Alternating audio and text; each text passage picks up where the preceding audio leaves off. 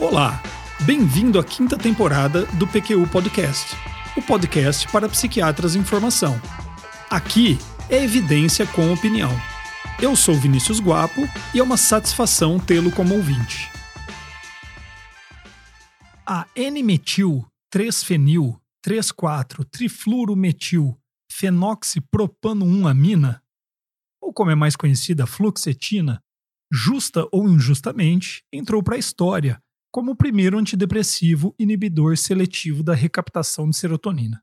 Sua primeira descrição em um artigo científico aconteceu em 1974, e mais de uma década se passou até que o laboratório Eli Lilly conseguisse a primeira aprovação pela FDA para seu uso nos Estados Unidos, já em 1987.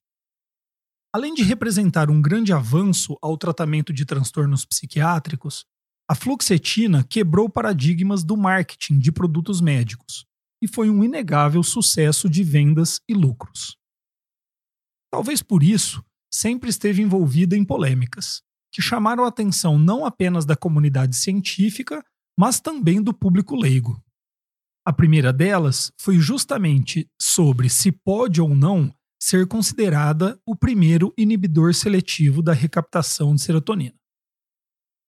Em 1995, David Wong e colaboradores, pesquisadores da Eli Lilly, publicaram um artigo intitulado Prozac, o primeiro inibidor seletivo da recaptação da serotonina e um fármaco antidepressivo, sobre o qual retrataram-se posteriormente, admitindo que ao menos a zimelidina e a fluvoxamina eram medicações dessa classe anteriores à fluoxetina.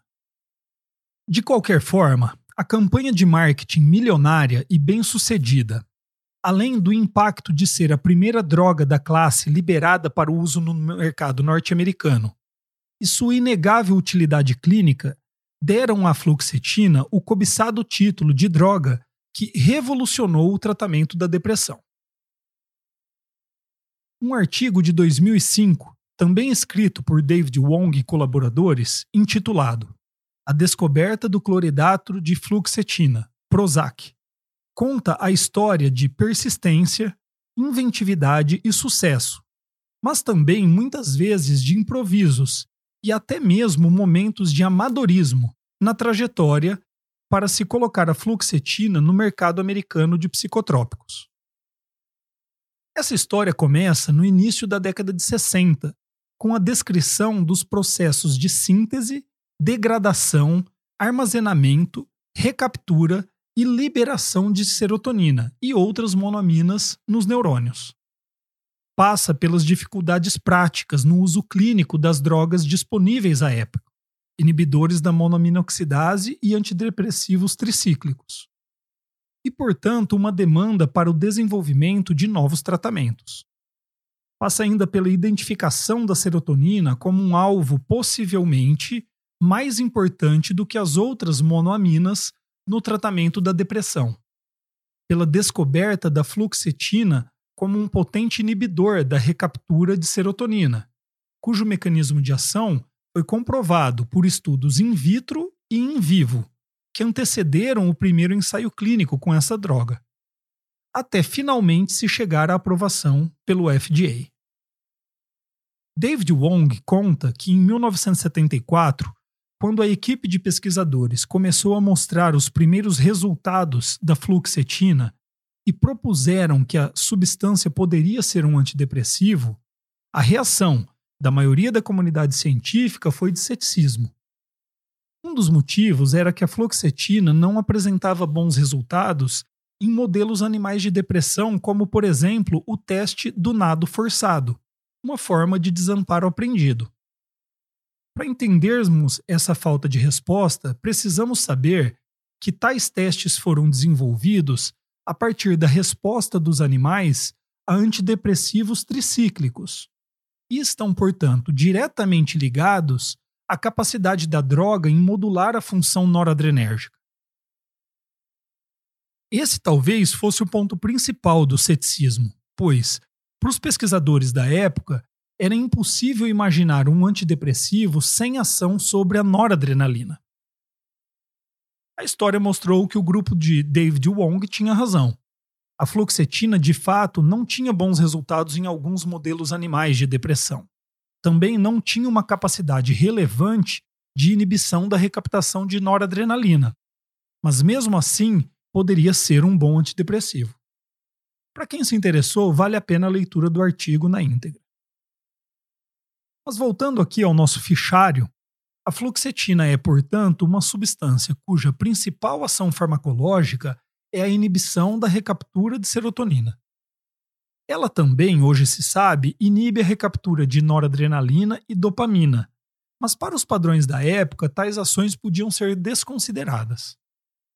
Outro detalhe importante e curioso é que alguns dos antidepressivos tricíclicos disponíveis naquele tempo perdiam a ação preferencial de recaptura de serotonina porque seus metabólitos ativos inibiam a recaptura de outras monoaminas.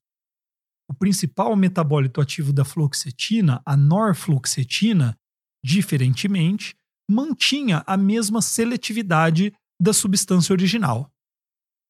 Para ser mais exato, não apenas ele mantém a seletividade, como ganha em potência. A norfluoxetina é um antidepressivo mais potente que a fluoxetina. Além de seu efeito principal sobre o transportador de serotonina, a fluoxetina apresenta fraca afinidade por outros receptores serotonérgicos ela é relevante no caso de receptores do tipo 5HT2, no caso 2A e 2C, e 5HT1A. E bem pequena por receptores dopaminérgicos, adrenérgicos, muscarínicos e estaminérgicos. Exatamente por isso, a fluoxetina se diferencia também quanto ao perfil de efeitos colaterais e riscos de seus antecessores, os antidepressivos tricíclicos. Apesar de os inibidores seletivos da recaptação de serotonina, enquanto classe, e a fluoxetina enquanto substância, serem provavelmente os psicotrópicos mais estudados da história da medicina, até o momento não se pode afirmar exatamente como que essas medicações exercem seu efeito antidepressivo. Sabemos que o simples aumento agudo dos níveis cerebrais de serotonina não é suficiente para justificar a resposta terapêutica à fluoxetina. Como explicação para a melhora da neurotransmissão serotonérgica, sustentado no tempo, vários mecanismos adaptativos têm sido estudados e propostos como responsáveis pela melhora dos sintomas depressivos em pacientes usando a fluoxetina ou outros inibidores seletivos da recaptura de serotonina. Desde a dessensibilização de receptores serotonérgicos até modificações epigenéticas ligadas à expressão de tais receptores, aumento na plasticidade sináptica e neurogênese hipocampal. A fluoxetina se distingue de outros inibidores da recaptação de serotonina em mais um ponto importante apesar de praticamente irrelevante propriedade de inibir a recaptura de noradrenalina e dopamina, seu uso crônico aumenta os níveis desses dois neurotransmissores em algumas áreas cerebrais, particularmente no córtex pré-frontal. Esse efeito provavelmente se deve à afinidade por receptores 5HT2C, onde atua como antagonista, e causa um consequente aumento dos disparos de receptores noradrenérgicos e dopaminérgicos. Resumindo, na prática, a fluoxetina é um inibidor da recaptura de serotonina, que deve seu efeito terapêutico ao aumento crônico nos níveis cerebrais de serotonina e às adaptações oriundas deste aumento.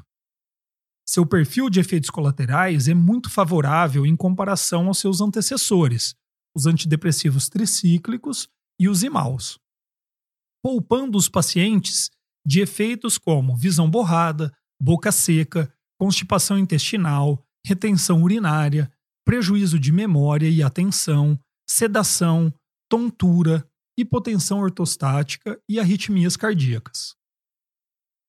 Os efeitos colaterais que podem acompanhar o uso da fluoxetina ficam por conta do aumento da função serotonérgica e a afinidade um pouco maior por alguns receptores serotonérgicos, a saber, náusea, diarreia, alteração do apetite, disfunções sexuais, cefaleia, insônia, agitação, episódio maníaco induzido, convulsões ou até mesmo uma síndrome serotonérgica. A dose de fluoxetina recomendada pelo fabricante é entre 20 e 80 mg por dia. A fluoxetina é bem absorvida após a administração oral e alcança pico plasmático após 6 a 8 horas. Pelo perfil altamente lipofílico e por se ligar fortemente a proteínas plasmáticas, a fluoxetina é amplamente distribuída pelo organismo. A fluoxetina sofre importante efeito de primeira passagem e sua biodisponibilidade é menor que 90%. Mesmo assim, altas concentrações da droga e seu metabólito ativo chegam ao cérebro. As enzimas do citocromo P450 têm papel fundamental no metabolismo e depuração da fluoxetina, que é convertida por metabolismo hepático em norfluoxetina e outros metabólitos. A enzima 2C9, 2C19 e a 3A estão envolvidas no metabolismo da fluoxetina, mas a 2D6 é a de maior relevância e com maiores implicações clínicas. Tanto a fluoxetina quanto a norfluoxetina dependem da enzima 2D6 para o seu metabolismo e, ao mesmo tempo, inibem a ação desta enzima. Como resultado, a fluoxetina tem um potencial para interações farmacológicas com drogas metabolizadas por esta enzima, ou que interfiram em sua função, como tamoxifeno, outros antidepressivos, antipsicóticos, antiarrítmicos, estimulantes do sistema nervoso central, entre outros. A metabolização da fluoxetina é principalmente da norfluoxetina é bastante demorada. Sua meia-vida de eliminação é de 1 a 3 dias, enquanto a norfluoxetina é de 7 a 15 dias. Essa característica pode ser clinicamente vantajosa por diminuir o risco de síndrome de retirada, já que os níveis de fluoxetina vão diminuindo gradualmente ao longo de dias e semanas após a sua suspensão. Ou ainda porque minimiza uma possível falha de adesão com tomadas irregulares. Por outro lado, ela pode ser um problema em situações em que se precisa de uma retirada rápida da medicação, seja por efeitos colaterais graves, como uma síndrome serotonérgica, ou uma virada maníaca. A fluoxetina tem seu uso aprovado pelo FDA nas seguintes situações clínicas: tratamento agudo e de manutenção de transtorno depressivo maior, tratamento agudo de manutenção de transtorno obsessivo compulsivo, tratamento agudo e de manutenção de bulimia nervosa, tratamento agudo de transtorno do pânico com ou sem agorafobia e, ainda mais recentemente, transtorno disfórico pré-menstrual. Outros usos não aprovados pelo FDA incluem o transtorno de ansiedade generalizada, transtorno de ansiedade social, transtorno de estresse pós-traumático, transtorno de personalidade borderline, entre outros.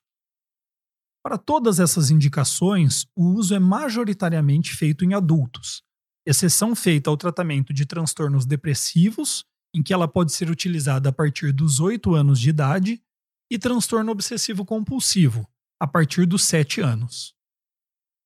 Revisões com meta-análises, como a de Cipriani e colaboradores de 2018 ou de Rossi e colaboradores em 2004, demonstram sua eficácia contra placebo em pacientes com episódio depressivo maior. Andreas Rossi e colaboradores não encontraram diferenças quanto à eficácia no tratamento antidepressivo da fluoxetina em relação a antidepressivos tricíclicos, e ainda apontou uma menor descontinuação por efeitos colaterais nos pacientes tratados com fluoxetina do que aqueles com antidepressivo tricíclico. A tolerabilidade da fluoxetina diminui com o aumento da dose, de 20 mg por dia para 40 ou 60 mg por dia, como era de se esperar. A fluoxetina mostrou-se eficaz em diminuir os episódios de compulsão alimentar em pacientes com bulimia. Esse efeito depende do uso de altas doses da medicação, por exemplo, 60 mg por dia. Outros inibidores seletivos da recaptação de serotonina, assim como antidepressivos de outras classes, mostraram efeito parecido, mas a fluoxetina em altas doses acabou ganhando o status de conduta padrão nestes casos.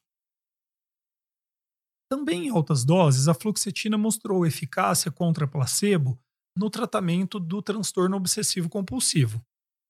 Vários outros inibidores seletivos da recaptura de serotonina, assim como o tricíclico clomipramina, parecem ter eficácia equivalente à da fluoxetina. Sua eficácia em diminuir ataques de pânico em pacientes com transtorno de pânico também está bem demonstrada. Nesse caso, pode-se esperar agravamento inicial, transitório, da sintomatologia. Ensaios clínicos controlados por placebo demonstraram a eficácia da fluoxetina em mulheres com transtorno disfórico pré-menstrual, tanto em uso contínuo como no uso apenas durante a fase lútea do ciclo menstrual.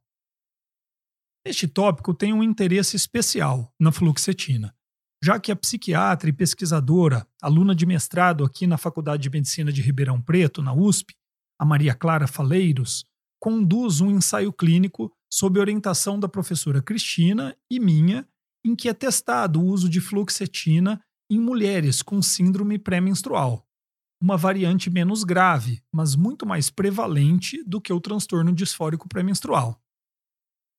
Neste ensaio clínico controlado por placebo, as voluntárias usaram a fluoxetina apenas no período pré-menstrual e em doses baixas, 10, 5 e até 2 miligramas ao dia. Doses estas consideradas insuficientes para o tratamento de um transtorno do, do humor e mesmo para exercer efeito relevante no sistema serotonérgico. Quando eu tiver os resultados, mostro aqui para vocês. Mas o interessante deste estudo é que trabalhamos com uma hipótese de que o efeito da fluoxetina na síndrome pré-menstrual deva-se não à inibição da recaptura de serotonina, mas em uma alteração no metabolismo cerebral da alopregnanolona. A Thelma Lovick, pesquisadora inglesa, é a responsável por boa parte dos estudos em animais sobre o efeito da fluoxetina no metabolismo da pregnanolona e tem colaborado conosco neste estudo. A ideia é que os sintomas da síndrome pré-menstrual sejam decorrentes de uma queda abrupta dos níveis sanguíneos de progesterona e, por consequência, de uma queda abrupta de seu metabólito ativo no sistema nervoso central, a alopregnanolona. A alopregnanolona é um modulador alostérico positivo dos efeitos do GABA, associados aos receptores GABA-A e, portanto, a diminuição abrupta deste efeito poderia levar aos sintomas de síndrome pré-menstrual por, entre aspas, abstinência.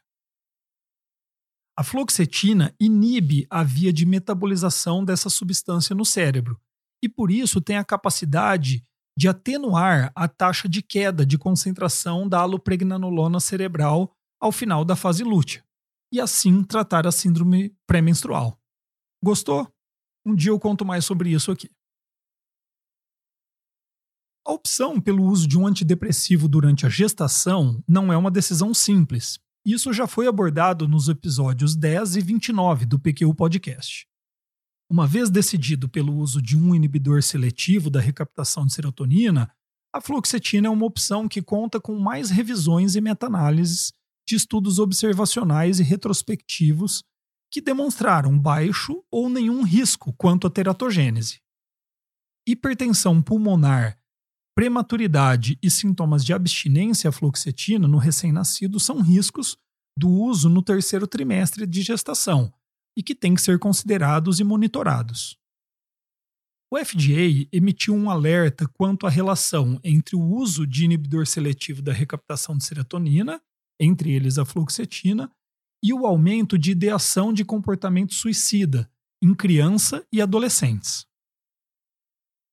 Um estudo posterior a este alerta demonstrou que, na verdade, o uso destas medicações diminuiu ideação e comportamentos suicidas em adultos e idosos, e não tiveram efeito, seja de aumentar ou diminuir, no caso de crianças e adolescentes.